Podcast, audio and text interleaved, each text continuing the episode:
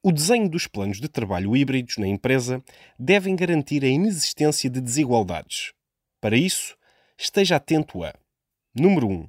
Não criar favoritismo de um grupo em relação ao outro e corrigir eventuais desigualdades. Número 2. Estabelecer com cuidado critérios de análise da produtividade claros, para que todos sintam equidade a este nível e que a questão nunca seja onde se faz o trabalho, mas a qualidade do trabalho. Número 3. Fazer análises regulares de quem usufrui de certas condições e porquê. Número 4. Comprometer-se a partilhar publicamente os resultados do novo modelo híbrido.